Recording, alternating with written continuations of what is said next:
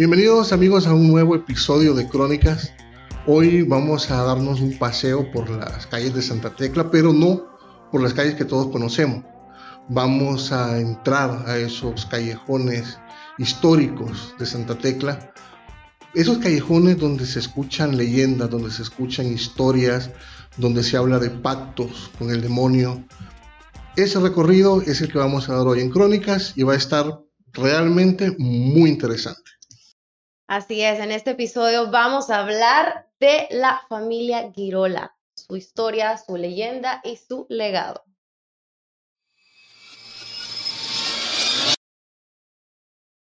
Bueno, y vamos a arrancar con la familia Girola. Para eso tenemos eh, de invitados a dos muy buenos amigos de Crónicas, el arquitecto Luis Angulo y a Carlitos Mejía, que pues son no solo expertos en el tema, sino tecleños de corazón, tecleños de alma. Eh, yo siempre los he identificado con, como guardianes de la historia de Santa Tecla y hoy pues tienen a bien acompañarnos y vamos a conversar, vamos a dar una vuelta por esos X, por esos parques, por ese pasado tan interesante de, la ciudad de Santa Tecla. Bueno, bienvenidos, eh, Luis. Muchísimas gracias. Como tú decías, eh, qué bueno estar de nuevo en este espacio eh, y muchas gracias por haberme invitado. Carlitos. Bueno, estamos aquí a hablar de la señora que se llama Santa Tecla. Esta señora caprichosa que se nos va, se nos viene, pero ahí está. ¿Y ustedes escuchaban este tipo de historias y leyendas creciendo como era algo que la gente comentaba, lo que la gente decía? Perfecto.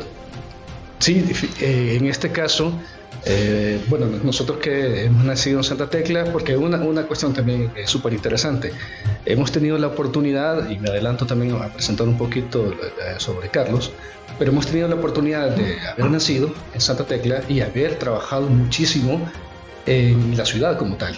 Entonces, eh, todo ese tipo de ingredientes nos da la posibilidad de conocer un poquito más y también interesarnos mucho más en la historia de la ciudad.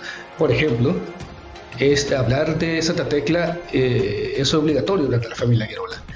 Es como querer hablar de la ciudad y no hablar de los terremotos, por ejemplo. O sea, la ciudad se origina a, partir de un hecho tan, tan catastrófico como hecho tan importante, y la familia Guerola tiene una importancia igual para la ciudad. Y desde el primer momento en el cual eh, yo recuerdo que estaba pequeño y me contaba, por ejemplo, mi mamá, mi abuelita me decía, mira, eh, yo yo conozco a una señora que la hija de la vecina de, envió a la hija a trabajar eh, como, digamos, de, como sirvienta en la casa de Lugirola y ella llegó y se asustó porque vio a los enormes perros que tienen y que tenían dientes de oro y empezaba toda esta, esta mística alrededor de eso y que ella no soportó ver tanta excentricidad. Pero cuando uno está pequeño, por ejemplo, le, sorprende toda esa, toda esa información. Y uno dice, bueno, esta gente no es normal, entre comillas. Y ya con el paso del tiempo y con las investigaciones y ya con los documentos también uno se da cuenta que no es así. Pero vamos a ir discutiendo un poquito más al respecto. Perfecto. Bueno, lo, que sucede es que lo, lo hay que entender eh, eh, esa, esas interpretaciones populares que por lo visto no, no ha caído en gracia cierta parte de la familia. Seguramente otra parte de la familia disfruta, trae el telón y ríe, ¿verdad? Creo que de, de, la imaginación. Sí, hay haber gente que lo toma con muchísimo humor y gente que lo toma sí, se, se, con mucha molestia. Entonces, eh, eh, primero es, eh, me decía un amigo que la palabra viroleño, según él, viene precisamente del apellido Virola, porque es donde se asentaron, ¿verdad? Entonces, aparecen aparentemente de la nada en el contexto imaginario y cuando es el terremoto de 1854 ya estaban asentados en la capital. Cuando se da el terremoto se funda la nueva ciudad de San Salvador, que ese es el nombre histórico y dicho sea de paso, es el nombre que debería tener Santa Tecla porque está protegido por la ley no debería llamarse Santa Tecla, ese podría ser su otro nombre. Aquí voy a echar encima un montón de tecleños. Pero es que es cierto. Pero también hubo un detalle, si no me falla la memoria, hace pocos años la ciudad de Tarragona hizo un hermanamiento con la ciudad de Santa Tecla precisamente porque comparten la patrona, patrona, patrona de ciudad y pues obviamente Santa Tecla pues viene de, pero no es el primer hermanamiento. Hubieron otros hermanamientos años, en los años 70 con el alcalde eh, Chomingo Chávez, por ejemplo. O sea, es, hay, hay, un, hay para larga data. El asunto es que cuando fundan la ciudad, eh, empiezan a dar terrenos a los antiguos, y se llama Nueva San Salvador la ciudad, le empiezan a dar terrenos a la gente que vivía en San Salvador en Santa Tecla de título gratuito, en Nueva San Salvador a título gratuito. Se planifica la ciudad que no es lo que vemos nosotros. Ahí se planifica el Palacio Nacional, que vendría siendo más o menos del cuartel hasta lo que es el Cafetalón. Eh, las plazas eran, eran largas, de como de cuatro o seis manzanas más o menos, eran una especie de paseo, iban a haber cuatro o seis iglesias, así que, eh, y empezaron a repartir, digamos, a, los terrenos y a decirle a la gente que debía de construir. Se, se tenía ya, digamos, urbanamente, urbanísticamente las leyes de Felipe II que regían un poco, después saca algunas ordenanzas para normar las alturas, que prohibían, por ejemplo, las media aguas, que tenían que ser eh, techos a dos aguas a las orillas de la calle y, todo, ¿no? Entonces, y eh, se van a sentar ahí, se asientan dos personajes, uno más desconocido que el otro se asienta, vive ahí Eustaquio Girola. La gente casi no habla de Eustaquio Girola. Eustaquio Girola, y está la tumba de Eustaquio Girola en la parte antigua del cementerio. Es un mausoleo no tan sobresaliente como el de los Dueñas, como el de los Bustamante, como el de los Araujos, pero, pero ahí está, ¿no? Y eh, se asienta ahí. Eustaquio Girola fue el heredero de toda la fortuna del, del primer Girola que apareció acá. Y el segundo ¿verdad? Del cual toda la gente habla, es Ángel Girola de la Cotera. Ángel Girola de la Cotera fue un comerciante que empezó a hacer su dinero de la nada. Eh, eh, dice, bueno, no solamente lo dice Violeta de Parker, sino que lo dijo eh, Salvador Diu, María Ledes Cantón Diu Girola, toda esa gente cuentan que en efecto el único, la única herencia que recibe Ángel Girola de la Cotera es un piano viejo y un Cristo. El Cristo todavía está en Santa Tecla. Yo tuve la oportunidad de ver el Cristo hace unos 10 o 15 años. Estaba en la casa de María Gladys Canton Duke, una ¿Y el piano? El, piano lo quemó. Lo quemó. De, perdón que te interrumpa. En eso, doña Violeta eh, hace mucho, hasta cuando lo cuenta, eh, goza mucho con esa historia. También hablando de que parte de la familia disfruta esa historia, ella comenta eso, de que él le, heredan, porque también una tradición en esa época, de que el primogénito heredaba todo y ella, ella lo dice, el segundo ya no hereda nada. Entonces cuando el padre le dice, bueno, lo siento que te voy a, tengo un piano viejo, le dice ella, y él, fijo que menciona Carlos, y él en un acto de, imagino que de rebeldía, de cólera, de cólera, frustración, incendia, quema el piano, pero conserva el, el crucifijo que eso también tiene que ver mucho eh, con, lo que vamos a seguir hablando sobre esta, por qué la familia era, eh, tenía tanta imaginería, tenía tanta tanto santo, tantas eh, cuestiones en su casa de ese tipo. pero, pero el Cristo que yo vi, el que me enseñaron, ya estaba con niveles de deterioro y le habían restaurado, le habían mandado a hacer una, la, la, cruz, le habían mandado a hacer de resina y el Cristo más parecía que era de marfil, o sea, a mí me pareció, un, yo, yo lo vi de lejos porque ni tocar lo dejaron, ¿verdad? Pero sí lo tuve bastante cerca. Pero, es interesante, digamos, cómo todavía ese símbolo de, estaríamos hablando mejor del primer cuarto del siglo XIX, todavía lo conserva. Ahora, se nos hace muy interesante cuando estábamos, eh, David, haciendo la investigación. Hace poco encontramos una entrevista que le hicieron a doña Violeta Dubois Girola donde ella asegura que eh, Rafael María Girola, que fue el primer Girola que vino aquí al país, eh, vino de Santander. Claro, si lo dice ella, que su familia queda muy poco lugar a discusión. Pero cuando uno entra a internet, eh, sin tener esta información a la mano, a buscar los orígenes de la familia, uno se encuentra con un común denominador. Y es que simplemente dicen que este tipo apareció de la nada en Zacatecoluca. Entonces uno puede ir midiendo que desde el inicio el apellido, el personaje, la familia, eh, iba a estar envuelta en cierto misterio, porque esto es un europeo que sale de la nada, que cruza la calle principal de Zacatecoluca y de repente, ¡pam! Se convierte en un súper, súper millonario. Eh, que eso pues habrá que irlo hablando más, más calmadamente, pero yo sé que Gaby tenía una pregunta porque nos, nos, nos, hizo mucho ruido el asunto y es con respecto a matrimonios y, noviazgos de conveniencia. Yo sé que tenías por ahí guardada una, una pregunta.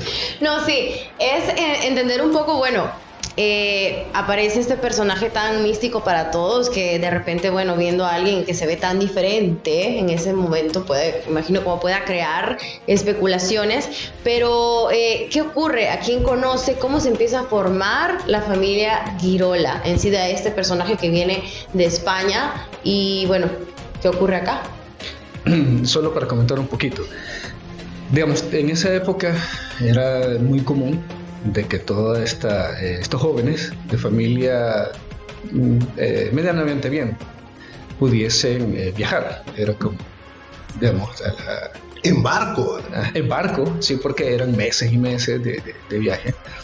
Entonces, no, también para contextualizar un poco, no solo es que, que Girola apareció de la nada y él venía acá, vino acá y no se sabe dónde, sino que eso era muy común. Por ejemplo, en Santa Tecla hay muchas familias, eh, de muchos amigos de, nosotros, que igual sus bisabuelos vinieron en, barco, en un barco y vinieron acá, que venía América, va a América y aparecieron y aparecen en la libertad de la Correcto, y de repente la vida, la, digamos, la curiosidad y también la importancia de la ciudad provocaba eh, que la gente llegara a, a la ciudad y tanto por negocio pero también por el hecho de casarse, por conveniencia.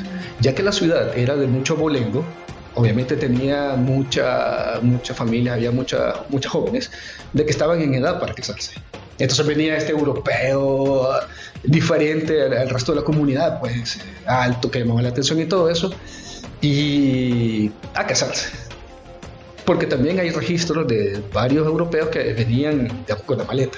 En el caso también de Girola, cuando vino acá, eh, según la doña Violeta, que venía de Santander, que creo que eh, llegó a Guatemala a ver a unos familiares y de ahí se vino para Zacatecoluca, para, para, para, el país. Entonces venía con la maleta. Y como digo, Santa Tecla tiene muchos registros también de familias que hicieron exactamente lo mismo. Entonces vino el tipo y se casa con alguna Girola, alguna otra familia, alguna y todo, y ahí hizo fortuna y también tenía el olfato y la habilidad de que los negocios prosperaran. No es que solo vino y, se mantuvo al margen, sino que también hizo todas las inversiones y todo lo que hizo. Entonces, más o menos por ahí, digamos, solo para contextualizar también lo que ocurría en ese momento. Pero es que eso es muy común, o sea, quizás nosotros no lo vemos en nuestros días y en nuestro medio, pero eso era común en la época de la colonia. Por ejemplo, en Acajutla, en 1600, 1700 andaban andantes, o sea, gente que venía, se subía un barco, llegaba, empezaba a hacer tratos para comprar añil, comprar cacao, y luego eh, hacían lo que ahora nosotros entendería como, una caja, una casa distribuidora que empezaban a comprar, empezaban a mandar y se iban afincando. Eso era bastante común y debemos entender que el principio del eh, siglo XIX eh, estaba fresco todavía eso de la colonia. Eh, venían a hacer fortunas, venían a hacer negocios, teníamos añil, teníamos cacao, después fue el tema del café y digamos todavía a principios del, del siglo XX, los años 20, 30 del siglo pasado, todavía seguían viniendo extranjeros, ya quizás un poco más organizados como empresas, pero era, era algo sumamente eh, común recibir ese tipo de, bueno, tenemos Justo Arma, ¿verdad? Todas las leyendas alrededor de Justo Arma que de repente apareció un señor y que andaba descalzo, otros personajes en Santa Tecla como el hermano León Castillo, ¿verdad? Que apareció, lo daban por muerto, aparece el coronel descalzo caminando por las calles de Santa Tecla, el coronel, o sea, estamos hablando de alguien políticamente influenciable, reconocido en la sociedad porque era hijo de, Pedro Pablo Castillo, el prócer, y, pidiéndole a la gente de la sociedad que le donaran para poder construir una iglesia. Entonces eran eh, ciertas cosas que se iban dando que con el paso del tiempo a nosotros nos parecen fuera de, todo contexto, pero era común. Claro. Pero sabemos que también así como ellos venían buscando matrimonio también por acá, en ese tiempo las familias criollas buscaban también estos apellidos, eh, el hecho de poder eh, mezclarse con extranjeros y sabemos que se termina casando con Gertrudis, una salvadoreña, Gertrudis de la Cotera. Y bueno, me llama mucho la atención porque parece que hay conveniencia de ambas partes en ese momento, tanto ellos vienen acá buscando la fortuna, eh, obtener su familia acá, tanto aquí como las familias están buscando casar bien a sus hijas en ese momento. ¿Qué conocemos un poquito más, por ejemplo, de, Gertrudis en esta investigación? ¿Nos puede contar un poco qué estaba pasando en ese momento? ¿A quién le convenía qué? Pues no sé, a mí siempre me, ha dado la impresión de que ustedes podrían ayudarnos a disipar la duda, ¿no? que, que sí hubo esa especie de, que, ¿cómo podríamos llamarlo? De, trueque, ¿no? O sea, yo me caso con, yo criollo adinerado, pero a lo mejor sin abolengo, a lo mejor sin, sin una pinta europea, pues me consigo por ahí alguien que se case con mi hija y vamos a tener nietos con como bonitos, no chelitos, como decimos acá. bueno, lo bonito era la plata. Claro, claro, claro. Esos matrimonios eran alianzas de poder realmente. Por ejemplo, ¿cómo explican, para, para entender este contexto, cómo se explica que Gerardo Barrios, un liberal, va al bautismo de uno de los hijos de, de Ángel Girola de la Cotera, que duró 3, 7 días el bautismo, pero Gerardo Barrios era liberal, y de la Cotera era eh, conservador, o sea, políticamente opuestos. Es que lo que los unía eran, eran los negocios. ¿Verdad? Barrio lo que hacía, que mandaba a sus ministros, no sé si lo sabían, Mario mandaba a sus ministros a las ferias a negociar, o sea, sus ministros eran como sus empleados personales para enriquecer su fortuna, y no solamente lo hizo Barrio, lo hizo Dueñas, lo hicieron todos los presidentes, es decir, los pactos de matrimonio eh, eran eh, pactos económicos. Y no solamente había eh, un tema de, de, pactos económicos, sino, y esto es muy importante, que se trataba de que el dinero no se fugara a otra familia. Por eso se casaban entre primos. Ah, hay un caso en Santa Tecla de la sobrina con el tío casados. ¿Verdad? Sí, así, así, y lo pedían las, las, ¿cómo se llama? Las autorizaciones de la iglesia, y la iglesia autorizaba que se casaran entre familiares y todo, pero era en, un engranaje de permitir que dentro de la familia se, se eh, prosiguiera concentrando el poder económico, el poder político, las tierras, las propiedades. Sí, y hay que entender también que la concepción de amor que tenemos ahorita, con esa cosa de mi media naranja y todo eso, es una construcción relativamente nueva digamos, en todos los estratos también, era una cuestión de, conveniencia, como decía Carlos, solo con esto era todavía más cerrado. O también se va a ver más adelante cuando, cuando, se case con, con, esta señora Duke, que se va a Nueva York, como que era descendiente de un judío, de, un judío y todo eso. Era la, el mantenimiento de mismo de, bueno, la conservación del poder y de la riqueza, y ver de qué manera se podía expandir aún más todo esto. Entonces, no digamos, es lógico pensar que eh, el amor vino después. Primero el, negocio, cerrar el negocio, y después la, la costumbre de los hábitos. ¿verdad? un poco más fácil, de repente, esa perspectiva. De repente era más práctico. Era más práctico, era más práctico. A ver. Bueno, pero eh, entrando ya quizá un poquito en materia, eh, algo que sí me llamó muchísimo la atención es que este señor Rafael eh, María Girola, que comienza a hacer su fortuna, que comienza a, trabajar en lo que podríamos decir eh, comercio, comercio de, ese tiempo, ¿no? Café, añil, qué sé yo. Eh, tiene dos hijos, Eustaquio Girola, que ya lo había mencionado Carlos, y Ángel Girola. de la ahí la historia se fragmenta. A uno le heredan todo el dinero, al otro su piano, que ya sabemos una cosa con el piano, y eh, su Santo Cristo. Ahora, uno puede encontrar la línea de Ángel Girola de la Cotera, seguido hasta la actual. Sí. Pero de Eustaquio, que fue el que salió beneficiado, el que se ganó la lotería en ese momento, el que se ganó la herencia, yo no encontré nada. ¿Qué pasó con don Eustaquio? No, él siguió desarrollando eh, su vida. Lo que sucede es que se fue convirtiendo él y su familia en personajes más anónimos, mm. ¿verdad? Porque quien sobresalió, no solamente al tener dinero, al hacer negocios, al tener edificios, a mandar a construir edificios pomposos, al, traer seda de, Europa, cosméticos, joyas, libros, fue eh, Girola de la Cotera, su hermano, Ángel Girola de la Cotera, el que fue diputado, el que fue eh, vicepresidente, presidente en funciones, y, que se rozaba, digamos, con el poder fue Ángel Girola de la Cotera y es donde se, eh, se concentra por esas relaciones de estar cerca de la cosa pública, se concentra más una personalidad un poco más, un poco más sonora. Okay bueno, no tuvo fortuna, pero fue detrás del fama. No, claro, o sea. Pero hay una cosa bien curiosa. Si, ustedes van a Santa Tecla, bueno, los Quirolas tienen un cementerio aparte. Sí, un cementerio particular. Pero es a partir de los de la familia de Daniel Girola de la Cotera. Eustaquio Girola está ya con vamos a decirlo, con, enterrado con los ricos de Santa Tecla, pero no con la familia de Ángel Girola de la Cotera. O sea, hay, una, hay una separación. No podríamos, nosotros podríamos especular, sí que a lo mejor uh, se un resentimiento o algo, ¿no? Pero, pero hay una separación completa. ¿Qué significaba en ese momento, ya en época de, Ángel Girola de la Cotera, que es el, que comienza realmente a expandir de manera increíble y exponencial ese dinero, ese capital. ¿Qué significaba ser un Girola en Santa Tecla?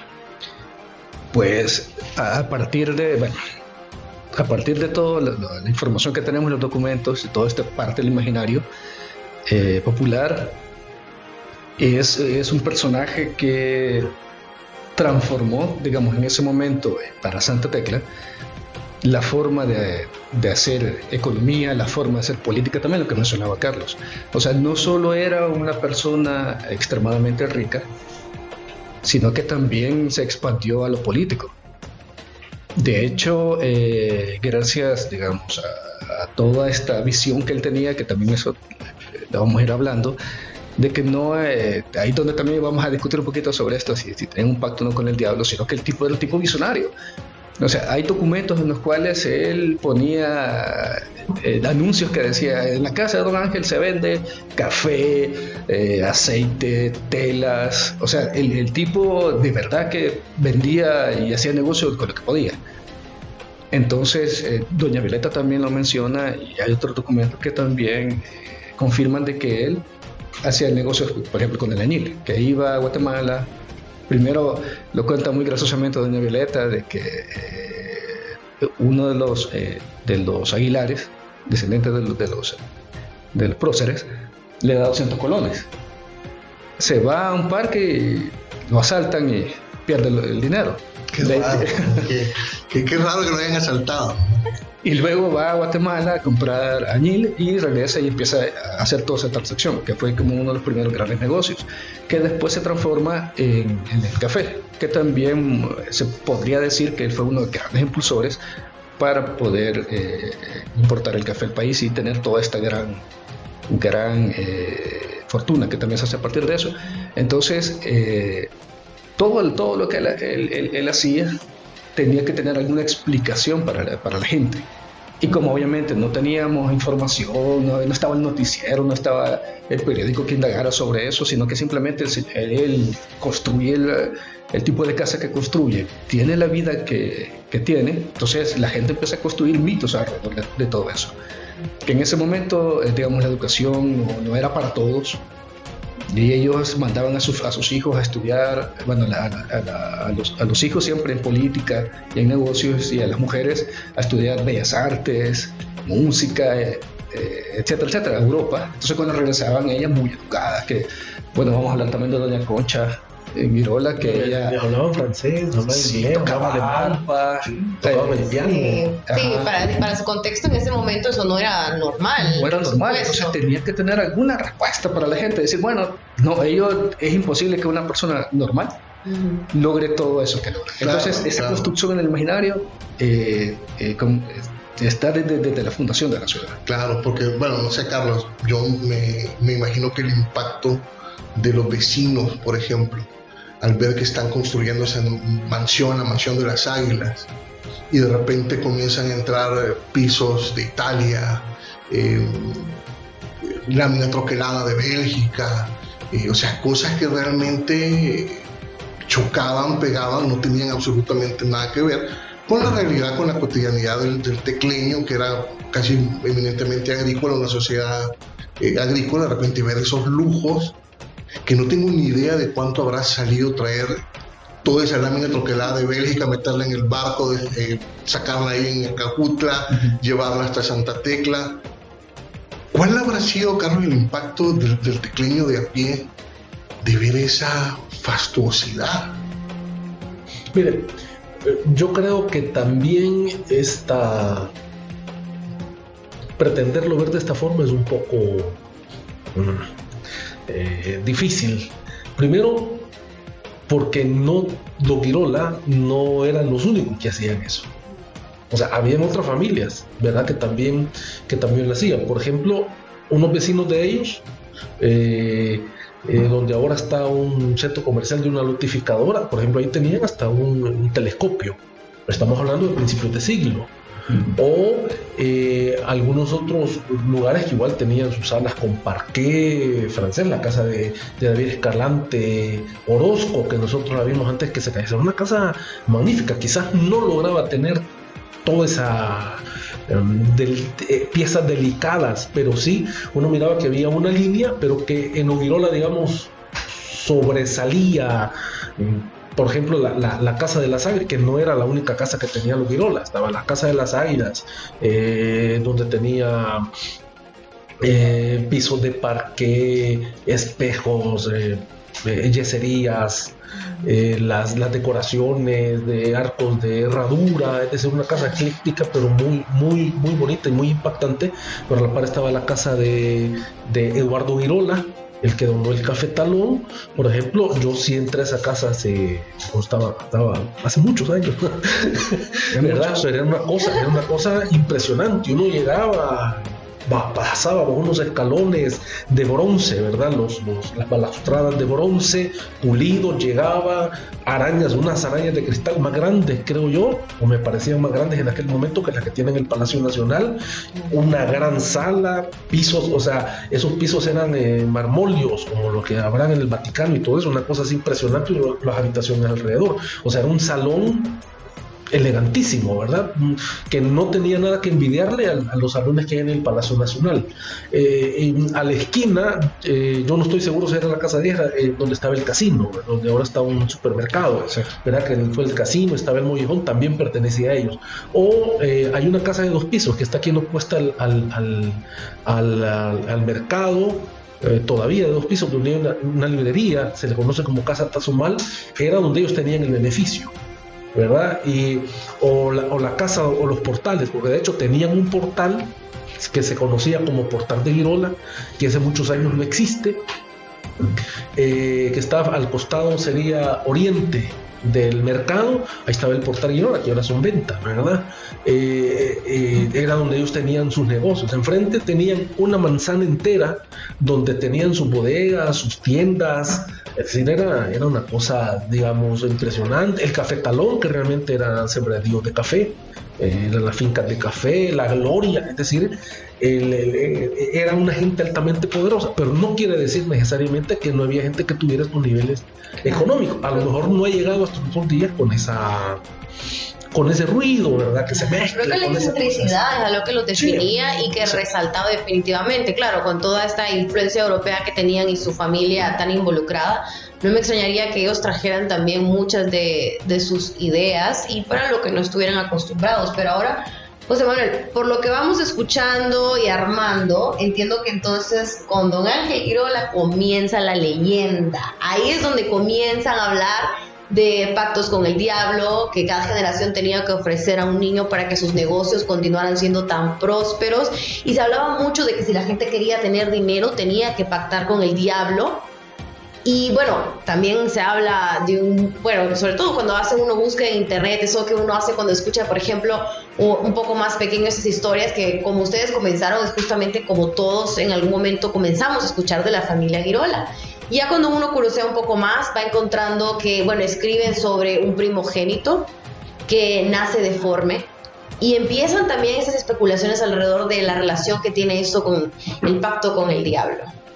A ver, cuéntenme un poco acerca de dónde nacen estas historias o creencias que empiezan con Don Ángel Ustedes que están empapados de este pacto, por favor. digan, digan. cerca de él, los el pacto es... no, una... sospechamos, siempre tuvimos una sospecha.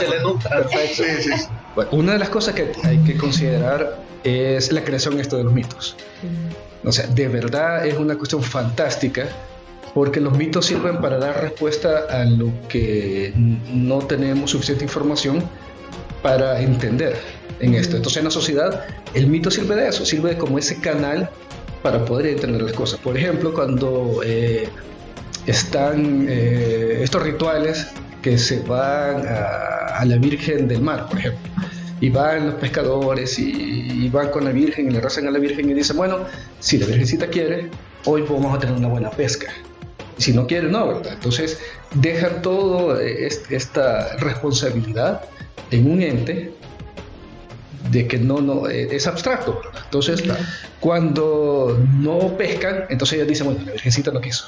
Entonces ellos no el ser humano no se siente mal, digo, no, no es responsable. No es responsable de eso, entonces así, porque si no también nos volveríamos locos. La verdad que también el mito sirve para que nosotros podamos entender eh, parte del día a día. En Santa Tecla pasó lo, mismo, eh, supongo que pasó lo mismo con, con, con Quirola. Decir, bueno, viene este tipo que ya sabemos, digamos, porque lo, lo cuenta su familia, porque hay documentos que, que comprueban de que, de que, parece que así fue, digamos, documentos sobre eso, de que el tipo tuvo olfato para hacer negocio. Y de verdad que fue con una mula, después fue con dos, y empezó a hacer todo ese tipo de negocio. Ponía anuncios que eh, bromeábamos con eso, de que él vendía de, vendía de todo. De todo. Ah, ¿Te gustan mis zapatos? Te los vendo y no sé qué. La cuestión es cómo sacarle rentabilidad a eso. Y cuando logran tener la, cantidad de dinero que, que, tienen ya la, la posición, también empiezan las excentricidades, que es lo que mencionaba Carlos, que habían familias que pudiesen haber tenido parecido, más o menos de dinero, y no se habla tanto de ellos porque fueron más reservados, digamos. Pues. En cambio, Santa Tecla, como siempre, todavía sigue funcionando como un gran pueblo.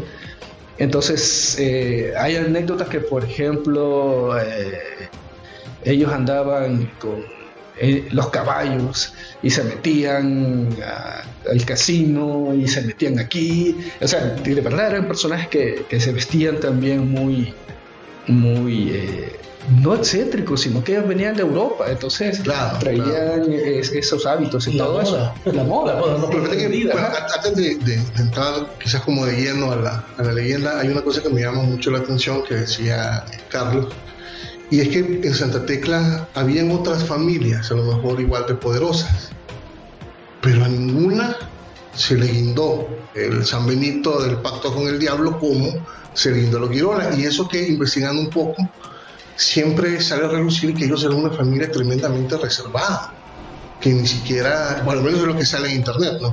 Que ni siquiera eh, evitaban muchísimo el contacto con la gente, sobre todo con el pueblo llano, ¿no? Ellos eran como muy reservados, eh, pero ninguna otra familia se le adjudicó esta bonanza financiera de, esto, de esta forma, por llamarlo de alguna manera. Que podríamos decir que sí no, porque por ejemplo tenemos a Concha Guerola, que fue la gran... La eterna capital. eterna capital de las fiestas. Digamos que a ella se le debe mucho que eh, decoraba las carrozas, por ejemplo, de las fiestas decembrinas. Entonces, digamos, que ella estuviera con el pueblo, porque ¿qué más? Digo, ese roce que ella tenía que hablar con toda la gente, mira, que por aquí va a diseñar y planificar las fiestas, dónde van a pasar las carrozas, diseñar, por ejemplo, la vestimenta de las reinas, o sea, ese era un roce directo con la gente. Imagínate, una de las cuestiones, en la, casa, en la llamada Casa de las Águilas, hay una, una escultura de un, de un león peleando con una serpiente. Em, o sea, de verdad, sí, para nosotros es impactante ver las fotografías. No me puedo imaginar cómo puede ser para una persona que, que vivió en ese momento en el abolengo y que vio la puerta entreabierta, el portón y vio esa y quizás se movió y vio que estaban peleando de verdad porque las luces, o sea, esa construcción y ver de que estaba esa, ese monumento ahí, esa escultura, O sea, ¿qué respuesta puede tener? O sea, ¿quién va a tener en su casa un león peleando con una serpiente, por ejemplo? Bueno, es que es grande el escultor. ¿no? Ajá, Entonces, digamos, ¿qué, qué puede hacer? ¿Y qué representa el león y qué representa el imaginario colectivo de la serpiente? El mal, puede ser contra el bien, que el león es valiente, el, el espíritu, mal, etcétera, etcétera. Entonces, a partir de todos esos elementos, o por ejemplo, las, las águilas que estaban Es que casa, volaban en la noche. Y que volaban a medianoche salían volando. en se volaban en la noche. A medianoche. Wow. De A la hecho, hora del diablo. hay, hay anécdotas de que eh, por ahí tenemos que tenerlas anotadas eh, cuando la gente después del terremoto del 2001 juró y juró y no fue una persona por lo menos fueron unas ocho personas que nos contaron de que ellos vieron que cuando se cayó estaba el balcón en la esquina se cayó salió una figura oscura así ¡guau! y hizo un ruido así ¡guau! y salió de la casa entonces la gente salió un demonio de ahí entonces, en el- estamos hablando del 2001. Claro, eso. Entonces, Siglo. XXI, entonces eh, diga, y la gente lo dice, de verdad, yo vi cuando salió una, y era el rostro de un demonio. Entonces, ya pudiesen ser, ya son generaciones, o de no tecleños ahí, sino que gente que iba pasando y asegura que, que no esa parte. Entonces, la, las respuestas a eso a través del mito era por qué habían dos águilas, por qué estaba esa, esa escultura gigantesca ahí, por qué tienen perros daneses, o sea, todo eso. ¿Por qué la señorita que viene a Europa sabe tocar arpas y viene con, enseñando la pantorrilla? Uy, eso, etcétera, etcétera. Entonces, digamos, la, la, la respuesta hacia toda esa, eh, esa peculiaridad de la familia fue la creación del mito. Y para poder dar eso, para que la gente pudo haber eh, dado respuestas a eso. Pero es que eh, yo miro este mito porque es muy urbano, ¿verdad? Muy difundido, con, entre una ciudad que está pegada a la capital y que es fácil transmitir. Pero es que en Santa Tecla no ha existido el único mito. Por ejemplo, en, al, sur de la ciudad, en la cordillera del Bálsamo, están los cantones Granadillas, El Limón eh, y pega con eh, Pajales. En esa zona había un señor que se llamaba Jesús Hernández. Y ahí los pobladores me llevaron a un lugar donde está la piedra donde Jesús Hernández hizo pacto con el diablo. Ya me van a oír los Hernández y me van a, me van a demandar. Yo digo lo que la gente dice. Era un diablo financieramente muy activo, ¿no? Sí, sí, Él, tenía cuenta, daba tenía tarjeta, daba dinero. Y resulta que eh, está la piedra y está la, la huella. Yo fui a ver la piedra, una piedra grande y se mira un tallado que a lo mejor podría ser algo más prehispánico que, que, que, que, eso, ¿no? Entonces, porque Jesús Hernández, y que cuando hizo panto con el diablo, Jesús Hernández, el diablo lo llevó a una parte alta y le dijo, mira, si me das tu alma, todo lo que alcances a ver va a ser tuyo. Y en efecto él era dueño de buena parte de. Quizás no era ni tanto, ¿no? Pero sí Porque un alma muy a- peligrosa. Aquí hay, aquí hay una, una exageración, ¿verdad? Eh, cuando uno va y confronta documentos o las realidades se da Claro, cuenta de otras cosas. Entonces, y, y- y resulta ser que cuando Jesús Hernández muere, eh, que era una persona también muy económicamente muy poderosa, eh, hacia los años 40 del siglo pasado en Santa Tecla, cuando Jesús Hernández muere y lo llevan al cementerio que está cerca de la entrada, yo, yo he visto el mausoleo, y cuando dicen, ¿y por qué pesa diferente el ataúd? no?". Pues, y lo abren, no hallaron el cuerpo de él, sino que hallaron un montón de alambre de púas enrollado, y es lo que enterró la gente. ¿verdad? Ahí. Entonces, o sea, de- el- el- eh, eso es al lado sur de la ciudad, pero al lado norte de la ciudad, en las orillas del volcán, también existe otra leyenda de igual talle. De la casa de un fulano, se me escapa el nombre, donde el piso eh, estaba eh, entachuelado, por decirlo de alguna forma, con bambas de oro y plata. ¿verdad? Él caminaba sobre un piso de madera que tenía insertadas monedas de oro y de plata y que igual lo mismo, ahí se perdían niños, ahí eh, eh, pasaba exactamente lo mismo y que cuando muere no hallaron su cadáver. Entonces ahí, eh, digamos, y si alguien está oyendo, también va a empezar a contar exactamente esto mismo en su pueblo con otros personajes. Ahora, la gran pregunta es, ¿por qué sobrevive la leyenda de los Sí. ¿por qué con ellos sí se queda? Porque de repente que pueden salir muchas historias en su tiempo de algo que vio una persona, pero esto pareciera que todos lo vieron, que, o que todos se pusieron de acuerdo, todos... Es yo, es que si yo, yo les pregunto, ¿dónde vivía Jesús Hernández? Yo he preguntado, "Oye, ¿aquí dónde vivía Jesús Hernández? En Santa Tecla. Nadie sabe.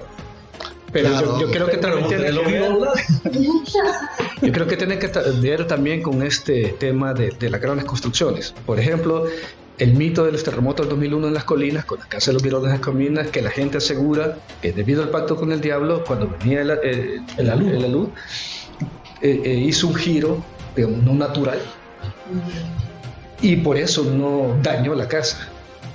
O por ejemplo, En efecto, el, el, el aluvión pasó a un costado. A un costado. No, Sí, no, realmente Ajá. se convirtió en una de las historias más y es reciente, pues, Conocida. estamos hablando que va hace 20 años. desde 20 años. O por ejemplo, ahorita que también se, se encontraron y se exhibieron en luz pública los planos de esa casa, digamos que, que, que, que- que se- ya, ya están a la luz pública, uno ve en los planos arquitectónicos, que, era originalmente un arquitecto estadounidense diseña, como también era la costumbre, diseñó los planos, pero cuando los trajo acá, los trajeron acá, no se podían adaptar a la realidad, el tipo de material, construcciones y todo eso. Entonces, un, gran arquitecto eh, de acá del país eh, hace todo el rediseño y uno puede ver en los planos que hay sótanos, hay pasillos, que la gente dice, sí, es que ese pasillo va a dar hacia todas las propiedades de los Quiroga, están intercone- interconectados en, en túneles y no sé qué, entonces en el centro, eh, ahí tienen un, un lugar donde sacrifican a los niños. Si uno, digamos, yo no, no he tenido la suerte de, de ingresar a, a esa casa, pero si uno pudiese ir a la casa, uno no sabe si construyeron el sótano, o los pasillos, o etcétera, etcétera. Entonces, digamos, todo es imaginar, eh, eh, cada hallazgo nuevo alimenta todo este mito sobre la familia porque conservan las estructuras. No es como, imaginémonos que el terremoto del 2001 hubiera eh, enterrado la casa. Ya no tendríamos ese elemento que sirve como ancla para el mito. Igual la, casa de las águilas, si se hubiera caído totalmente, la gente eh, como se vuelve invisible toda esta parte. Entonces yo creería que uno de los grandes eh, eh, anclas que tiene eh, este mito es por eso, que todavía podemos ver los lugares donde ellos habitaron y los que ellos construyeron. Y es que realmente los, toda la, que, la imaginería popular que hay alrededor de la familia es, es tremendamente fuerte. Eh, haciendo, por ejemplo, un- una especie de enunciado de lo que encontramos en, en Internet, por ejemplo. Eh, el primer pactado, Ángel Girola de la Costera, tiene un hijo, su primogénito, que aparentemente fue un monstruo, una cosa deforme, una cosa que había que encadenarla a un sótano y solo darle de comer. Y, cuando él muere, la criatura, por lo que haya sido, no se pierde, pero todavía se le escucha gritar en, en- en la de la- en las colinas, en la casa de las colinas, porque parece que todavía pasa, pasa por ahí. ¿no? Entonces, eh, bueno, con Carlos inclusive hablábamos la vez pasada, había uno, uno de sus eh, familiares ¿no? que mantenía un penthouse en México, eh, rentado eh, permanentemente porque quería ver a sus caballos, porque era gente con muchísimo dinero.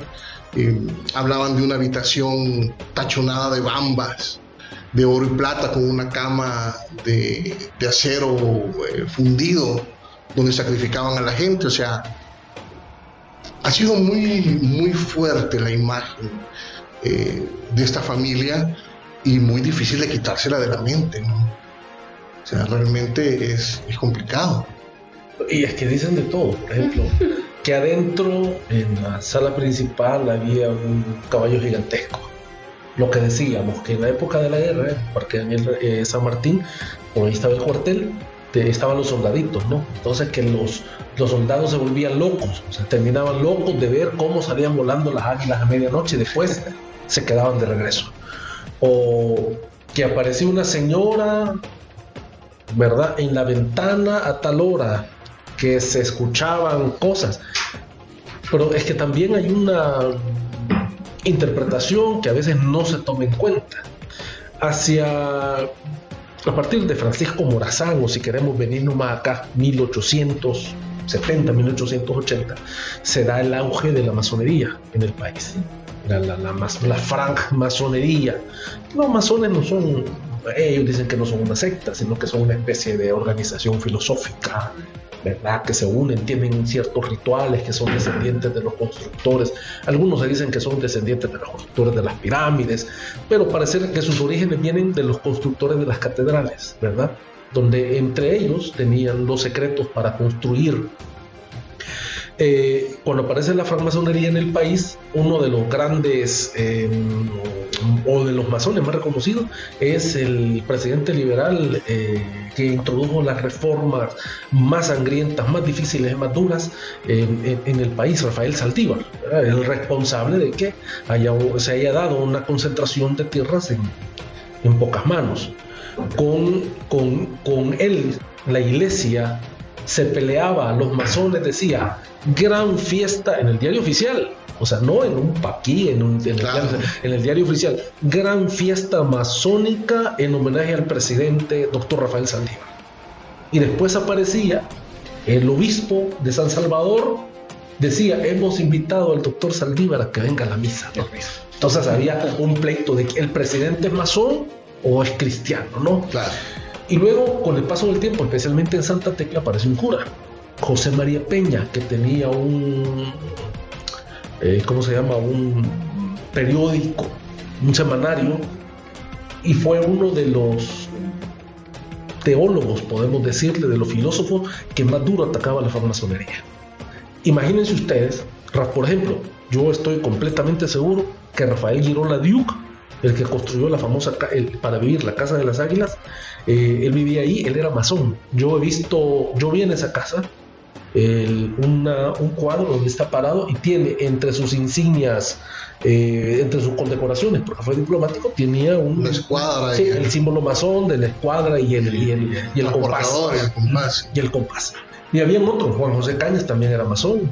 ¿Verdad? Eh, hay una lista de, que si bien es cierto no fueron masones tan importantes y tan influyentes, había una logia masónica, y esto es importante, había una logia masónica en Santa Tecla que se llamaba Logia Caridad y Progreso. La otra estaba aquí en San Salvador que es la que se encuentra todavía. ¿no? se llamaba Cujatlán, no se llamaba así, se me escapa el nombre ahorita, pero sí estaba la de San Salvador y estaba la de Santa Tecla.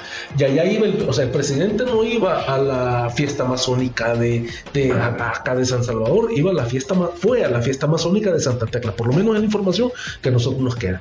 Imagínese, y lo voy a decir de manera popular, imagínese usted a José María Peña desde el púlpito de en la iglesia El Carmen, hablando en contra de los masones, condenando y excomulgando a los masones o a los que se acercaran a ellos o a los que hicieran negocios, entregándole el alma al diablo a los masones en, la iglesia eh, Concepción, en la iglesia San Antonio, en el Calvario o en Belén. El estigma que los masones cargaban de la sociedad sobre sí, también eso alimentaba para que, al menos esa es mi teoría, creo que está bastante fundamentada, para que eh, se entendieran que los masones eran pactados con el diablo. Y si a eso le agregamos que tenían dinero, y si le agregamos que ejercían puestos de poder en el, en el gobierno. Era la fórmula perfecta. Y, si, le agregamos todavía que eran eh, extravagantes.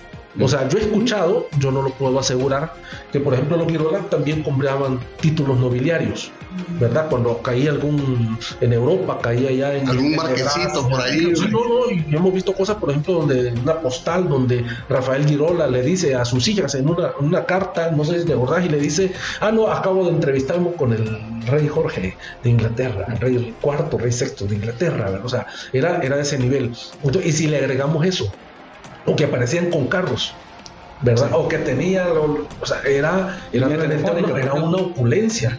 Por ejemplo, los Girola tenían, eh, ah, sería Girola eh, Duke, eh, no, no, Duke, ¿qué era? Sería Mauricio Duke, el fundador, que eran eh, socios con Oguirola, eran parientes, se emparentaron y fundaron el primer banco, ¿verdad? Que se habla poco de, Mauricio eh, también, pero era el primero que tuvo una línea telefónica entre su casa en, en Santa Tecla y el banco aquí en San Salvador, o sea, mi casa presidencial lo tenía. Entonces, cuando vemos nosotros ese tipo, ese tipo de cosas es sumamente interesante y es comprensible.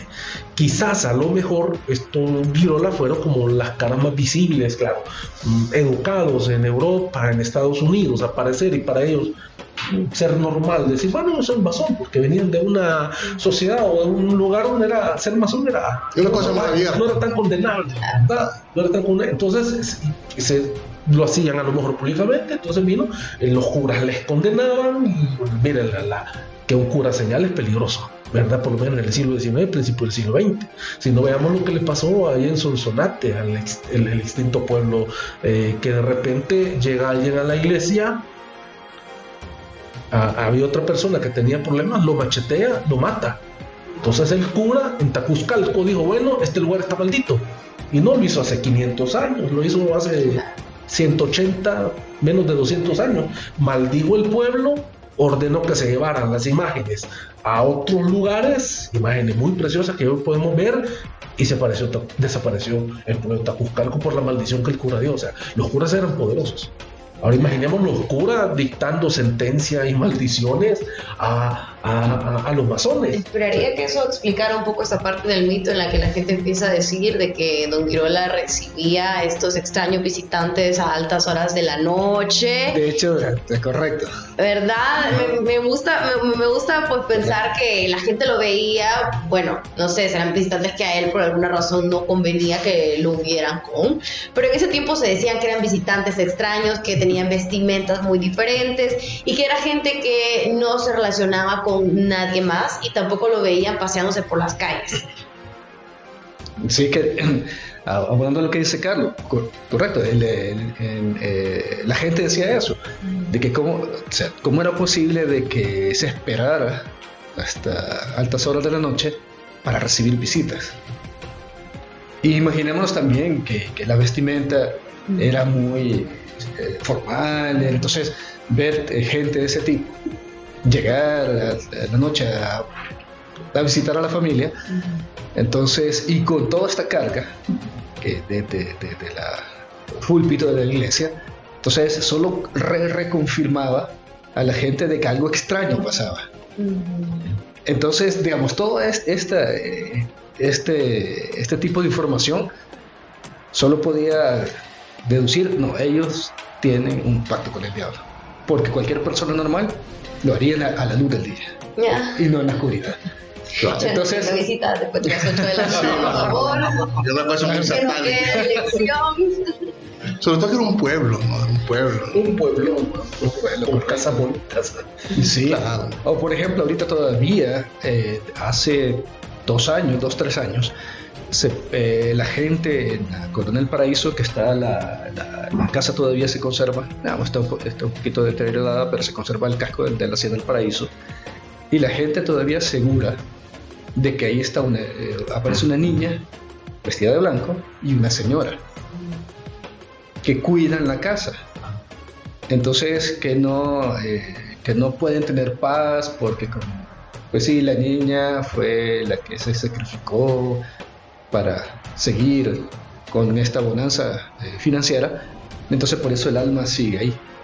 Y la señora, que, también murió trágicamente, no, no, no puede descansar en paz. Entonces, pero y la gente asegura, eh, asegura que ahí sigue todavía. Y que todavía lo puede ver, estamos hablando de hace dos años. Porque digamos, la casa, eh, parte de, esa casa todavía funciona eh, para hacer estudios en arquitectura, hay muchas tesis también sobre eso, cómo restaurarla y trabajarla. Y cuando se entrevista a la gente, sigue asegurando todo eso. Y estamos hablando con el hace como dos años. Claro, es una cosa muy, muy reciente. Ahora, eh, no sé, ilumínenos ustedes un poco, eh, que saben más de, de esa familia. hubieron gente con fines trágicos. Se dice que Tuvieron gente con fines trágicos, eh, arrastrados por caballos. Eh, encontramos la historia de un par de niños electrocutados en, en, por, por Ilopango. ¿Qué, qué se escucha? ¿Qué se sabe de esto?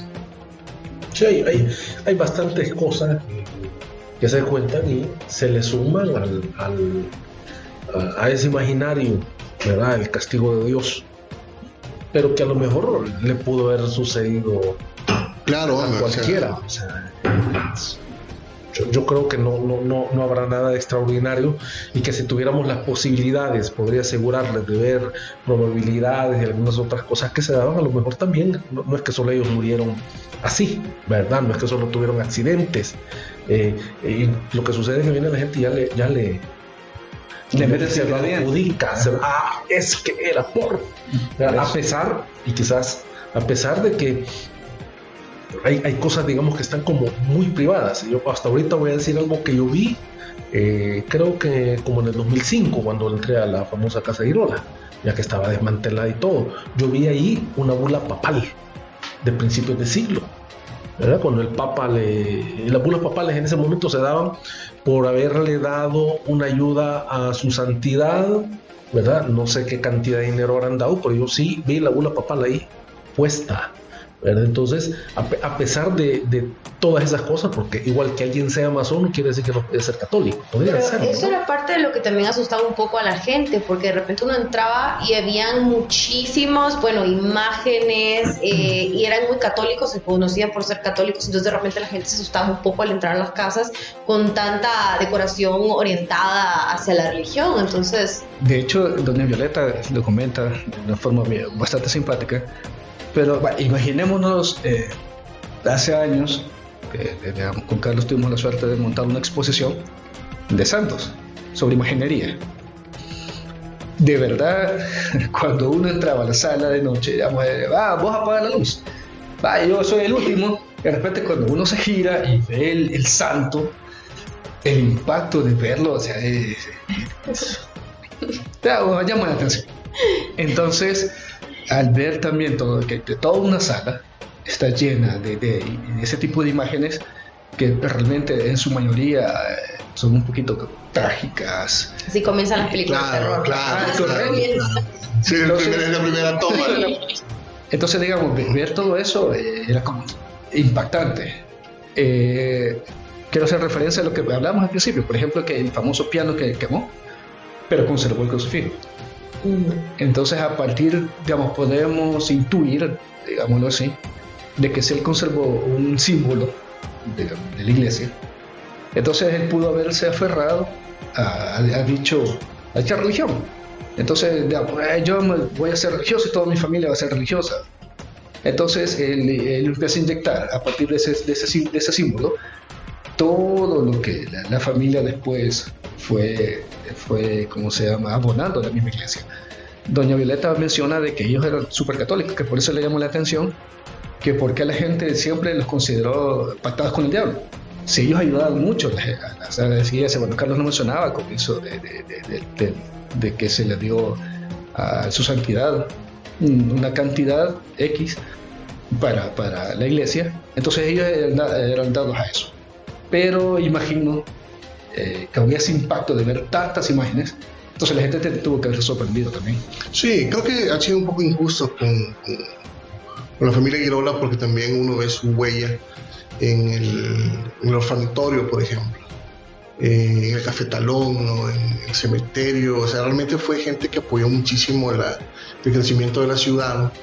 Eh, y lo hizo abiertamente. ¿no? O sea, crear el, el- el- el- orfanatorio de Alberto Girola, pues, sobre todo eh, después de una tragedia tan personal como la de haber perdido a su hijo, eh, y darle vuelta y convertirlo en, un bien para los huérfanos de la ciudad, eh, se habla muy bien de ellos. ¿no? Entonces, pero creo que les, les ha pesado un poquito más la, La leyenda la negra. leyenda negra que, que realmente todo lo bueno que han hecho Pero- por, pero por la ciudad. Yo, yo debo decir algo. Miren, eh, yo en lo particular no he podido constatar si en efecto había una carga de imaginería religiosa en las casas, ¿verdad? Por lo menos en los registros fotográficos que tenemos en el museo, yo no puedo decir, mire, sí, hemos hallado eh, tal. Pero sí hemos visto alguna imaginería que doña Violeta Girola dice que pertenecían a, ellos, ¿no? Y uno no puede, uno no puede decir que no, porque si se le nota un poco de actividad, el Cristo que hemos mencionado, pero también hay, hay otro elemento que no podemos obviar en el hogar del niño de Alberto Girola, que es de 1900, ¿cuánto? De 1906, hay una capilla hay una capilla, yo, no sé si todavía está accesible, hace años a la capilla, ¿verdad? Digamos, que pactado con el diablo mandaría construir una capilla, ¿verdad? Sí, sería, un muy mal pactado. ¿verdad? Hay un mal negocio, ¿verdad? Mal, mal negocio. Y otra cosa que es importante tomar en cuenta, los matrimonios, los matrimonios en el siglo XIX, incluso hasta principios del siglo XX, no podían considerarse como tal dentro de la sociedad. O sea, estamos hablando de un acto de sociedad. ¿verdad? La validez del matrimonio ante la sociedad era el matrimonio religioso.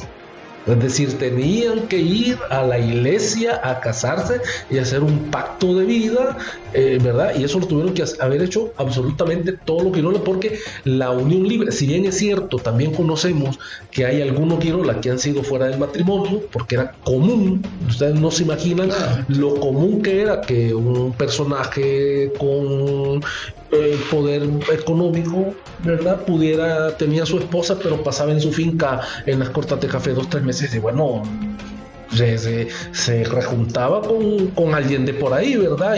Y, quedaba embarazada. Muchos de ellos reconocían a los hijos, les daban el apellido o por lo menos los educaban. Ahí en Santa Tecla hay muchos casos eh, que conocemos gente que anda por ahí, ¿verdad? Entonces, pero dentro, digamos, de, ese matrimonio, eh, tenían que haber pasado por el bautismo, los hijos por el bautismo y que si los hijos morían, mire, por ejemplo, eso era común, o sea, la sobrevivencia de los hijos menores, de los hijos pequeños, en el siglo XIX era, era algo sumamente trágico. Es decir, un matrimonio podía tener 7, 8, 9, 10 hijos, pero al final solo se le crecían 2, 3 o 4. Ahí tenemos uh, los Ulloa, los Ulloa Morazán, los, los, los, nietos de Francisco Morazán que vivieron ahí, la, la, hija de Francisco Morazán que vivió en Santa Tecla, tuvo, creo que solo le subió, se vivió un par de hijos de 8 o 10 hijos que tuvieron. Entonces eso era como muy común. Pero también estos hijos había que eh, bautizarles, porque no se miraba bien delante de los ojos de Dios, pero quizás más delante de los ojos de Dios, delante de los ojos de la sociedad.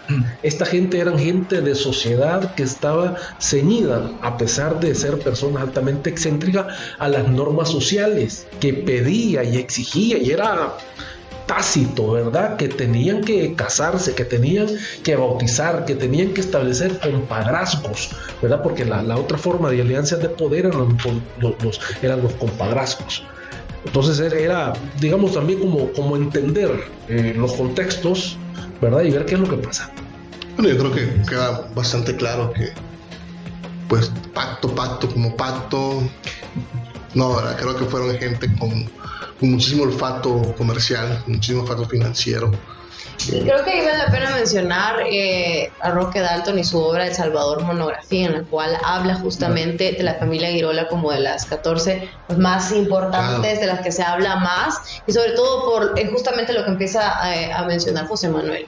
Era todos los rubros en los que ellos estaban desarrollando en, la, en la área de los negocios, que la verdad en ese momento creo que era, no era tan común verlo acá. Y como hay que ver el contexto de justamente lo que se ha ido hablando, eh, la, toda la influencia europea que ellos tienen, los estudios que traen, creo que eso también permite una capacidad de desarrollo de negocios de una manera diferente a la que la gente no estaba acostumbrada. O por ejemplo, eh, la, educación, la educación Si no me equivoco, Carlos, creo que hubieron cinco alcaldes, ¿verdad?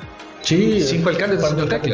Ajá, Rafael fue alcalde. Entonces, digamos, eh, también que, que que hayan tenido, eh, haber sido alcaldes de la ciudad.